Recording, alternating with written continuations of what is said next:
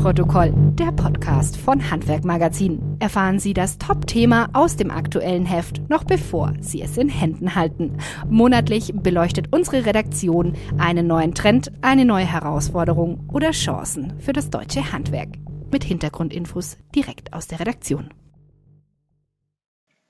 Ja, hallo zur ersten Ausgabe 2021 von Abnahmeprotokoll, der Podcast von Handwerkmagazin.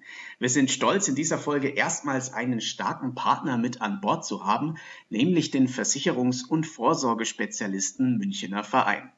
Also neues Jahr, neues Glück. Im Falle dieser Partnerschaft definitiv ja, in Sachen Corona mh, hm, leider nein. Zumindest sitze ich hier immer noch in meinem Wohnzimmerstudio und ein Ende der harten Corona-Maßnahmen ist nicht in Sicht. Trotzdem wollen wir uns in dieser Folge mit der Zeit nach der Pandemie beschäftigen. Einige Unternehmer denken ja, nach Corona wird wieder alles wie vorher. Nach dem Motto, nur noch diese harten Wochen überstehen und dann ist wieder Licht am Ende des Tunnels.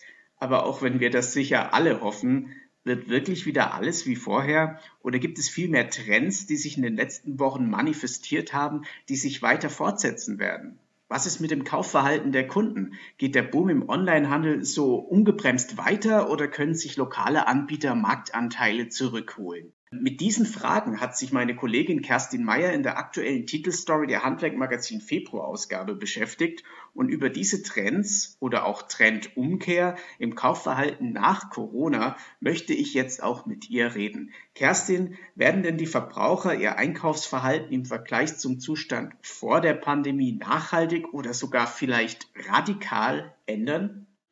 Tja, so mitten im gefühlten Lockdown kann natürlich noch niemand diese Frage exakt beantworten. Doch erste Studien, die ich natürlich auch für diese Titelgeschichte recherchiert habe, zeigen, es tut sich tatsächlich was bei den Verbrauchern und Kunden. Auch bei der Finanzkrise hatten wir zwar schon kurzfristige Anpassungen, doch wie wir alle gerade am eigenen Leib erfahren, hat Corona einen ganz anderen Hebel. Damals ging es mhm. während der Finanzkrise nur ums liebe Geld. Jetzt gibt es gravierende Veränderungen quer durch alle Märkte und Lebensbereiche. Und das, lieber Ramon, hinterlässt auch bei den coolsten Typen seine Spuren. genau, das bringt mich auf einen Gedanken und zwar ist ja einfach nicht jeder Mensch gleich. Äh, das wissen wir ja aus unserem Redaktionsalltag nur zu gut. Du weißt, was ich meine.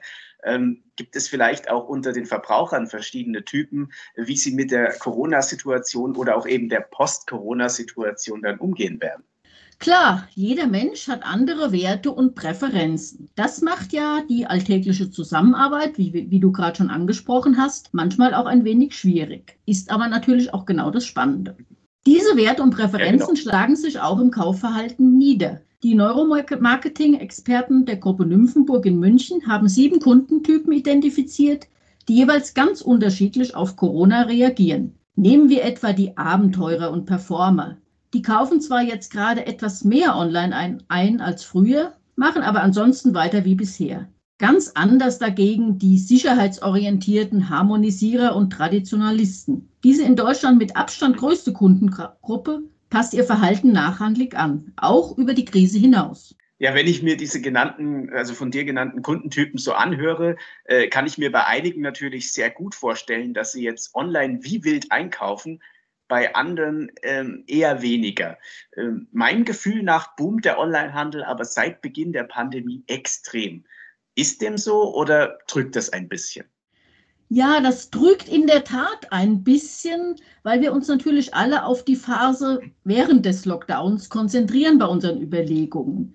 Der Lockdown spielt natürlich dem Onlinehandel brutal in die Karten, doch die Erfahrung aus dem Sommer 2020 zeigt auch, ein Teil der Kunden kommt nach dem Lockdown wieder zum stationären Handel zurück. Zieht man jetzt also die Bilanz für das komplette Jahr 2020, dann ist der Marktanteil des Onlinehandels von 22 Prozent vor der Krise auf 26 Prozent aufs ganze Jahr betrachtet gestiegen. So zeigt eine Studie der Gruppe Nymphenburg aber auch, bei Dingen, die man nicht tagtäglich braucht, gibt es eine leichte, aber nachhaltige Verschiebung Richtung Onlinekauf. Ja, wow, äh, das, das wundert mich jetzt ein bisschen. Ich habe jetzt wirklich gedacht, du kommst mit, mit wahnsinnig vielen tollen Beispielen um die Ecke, wie der Onlinehandel die Welt nach Corona äh, sozusagen generell bestimmen wird. Wie machen es denn aber die Handwerker? Hast du ein Beispiel für einen Betrieb, der auf Corona reagiert hat, ohne plakativ gesagt einfach nur einen Webshop einzurichten? Tja, mit dem Webshop ist es eigentlich bei den Handwerkern nicht unbedingt getan, weil ja oft der Dienstleistungsanteil überwiegt. Unser Beispiel in der mhm. Titelgeschichte, David Häusler, Chef von Häusler Hörsysteme in Salzkotten, durfte zwar sogar sein Geschäft auch im Lockdown öffnen, doch es kam halt keine Kunden. Kein Wunder, weil der Altersdurchschnitt seiner Klientel bei über 70 Jahren liegt. Also dachte sich David Häusler, wenn ihr nicht zu mir kommt, dann komme ich eben zu euch. Und zwar mit einem zum vollwertigen Hörstudio ausgestatteten Wohnmobil. Ja, spannend. Also tolle Idee. Ich glaube, die Idee ist dem Herrn Häusler wohl im letzten Campingtrip gekommen oder beziehungsweise bei den Gedanken an den letzten Campingtrip, muss man wohl besser sagen. Ähm, für mich jetzt nochmal äh, kurz die Gelegenheit für einen kleinen Werbeblock. Vielen Dank an den Münchner Verein, dem Versicherungspartner fürs Handwerk ja, wenn ich mich jetzt äh, richtig erinnere und eben nicht alles einfach auf Online hinausläuft, wie wir erfahren haben, ähm, welche Themen und Trends werden denn dann die Zukunft bestimmen? Das viel zitierte und für das Handwerk so wichtige Buy Local wird bleiben, also der Trend, lieber zum Anbieter um die Ecke zu gehen, als unbedingt zum Onlinehandel äh, und damit auch weitere Wege in Kauf zu nehmen, auch für die Produkte.